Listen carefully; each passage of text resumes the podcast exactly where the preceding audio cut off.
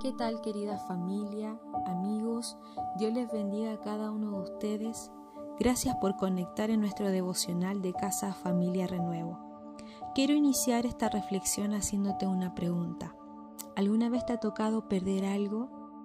¿Alguna vez has tenido que renunciar a algo que tú querías? Quizás en nuestra vida a muchos de nosotros nos ha tocado experimentar eso. Y en la vida nadie quiere perder, sino al contrario, todos queremos ser ganadores. Por ejemplo, en el fútbol, todos quieren ser campeones. En la Copa América, en el Mundial, ninguno quiere perder. Y quizás en nuestra vida, en nuestra realidad, alguna vez nos tocó participar de alguna alianza en el colegio y quisimos ser ciertos ganadores, lo dábamos todo, lo entregábamos todo para disfrutar ese premio y ser reconocidos como los mejores y es un buen deseo de nuestro corazón el ser reconocidos, el ganar, el mostrar lo mejor de nosotros. Pero sin embargo, en nuestro caminar con Dios funciona al revés. Muchas veces para poder ganar necesitamos perder. Y mira ahí en Filipenses 3:7 dice, sin embargo, todo aquello que para mí era ganancia, ahora lo considero pérdida por causa de Cristo. Palabras del apóstol Pablo palabras de un hombre que realmente renunció a todo lo que tenía, todo conocimiento que él tenía para poder ganar a Cristo, para poder servir a Jesucristo.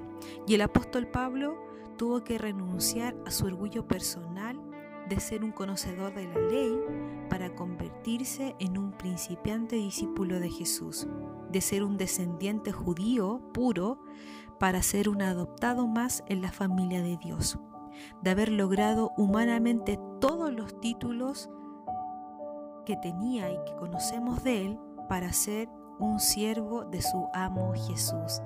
Qué tremendo ejemplo que podemos conocer del apóstol Pablo.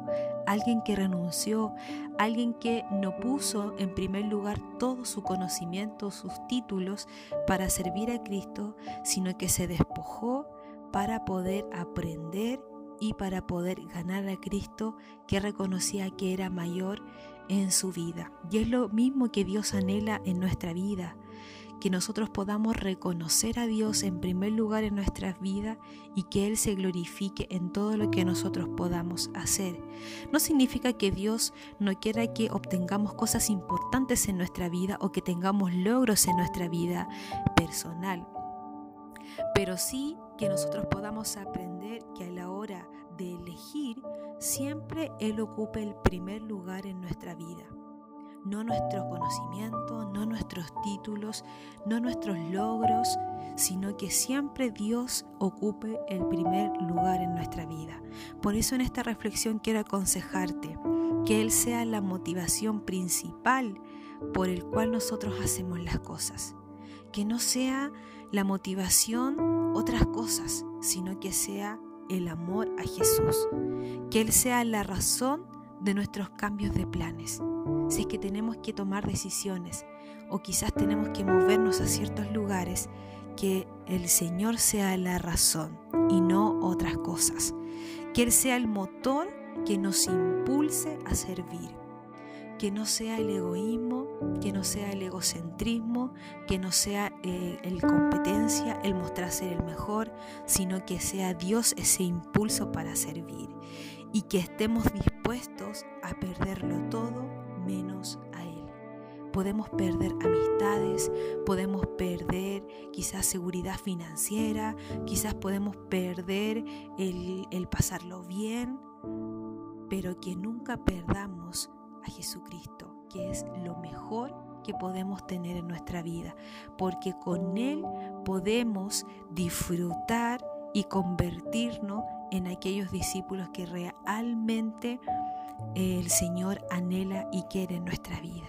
Mis queridos amigos, a veces en el reino del Señor tenemos que perder, pero no perdemos para ser menos personas. Al contrario, cuando perdemos y renunciamos a nosotros mismos, ten por seguro que vamos a tener ganancia, algo eterno, algo que permanece para siempre. Ganamos la vida y es la vida eterna.